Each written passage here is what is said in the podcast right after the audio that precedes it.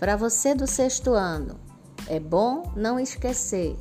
as primeiras cidades surgiram nas civilizações fluviais, na região da Mesopotâmia, ali entre os rios Tigre e Eufrates,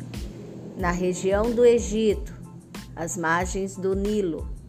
na região da Índia,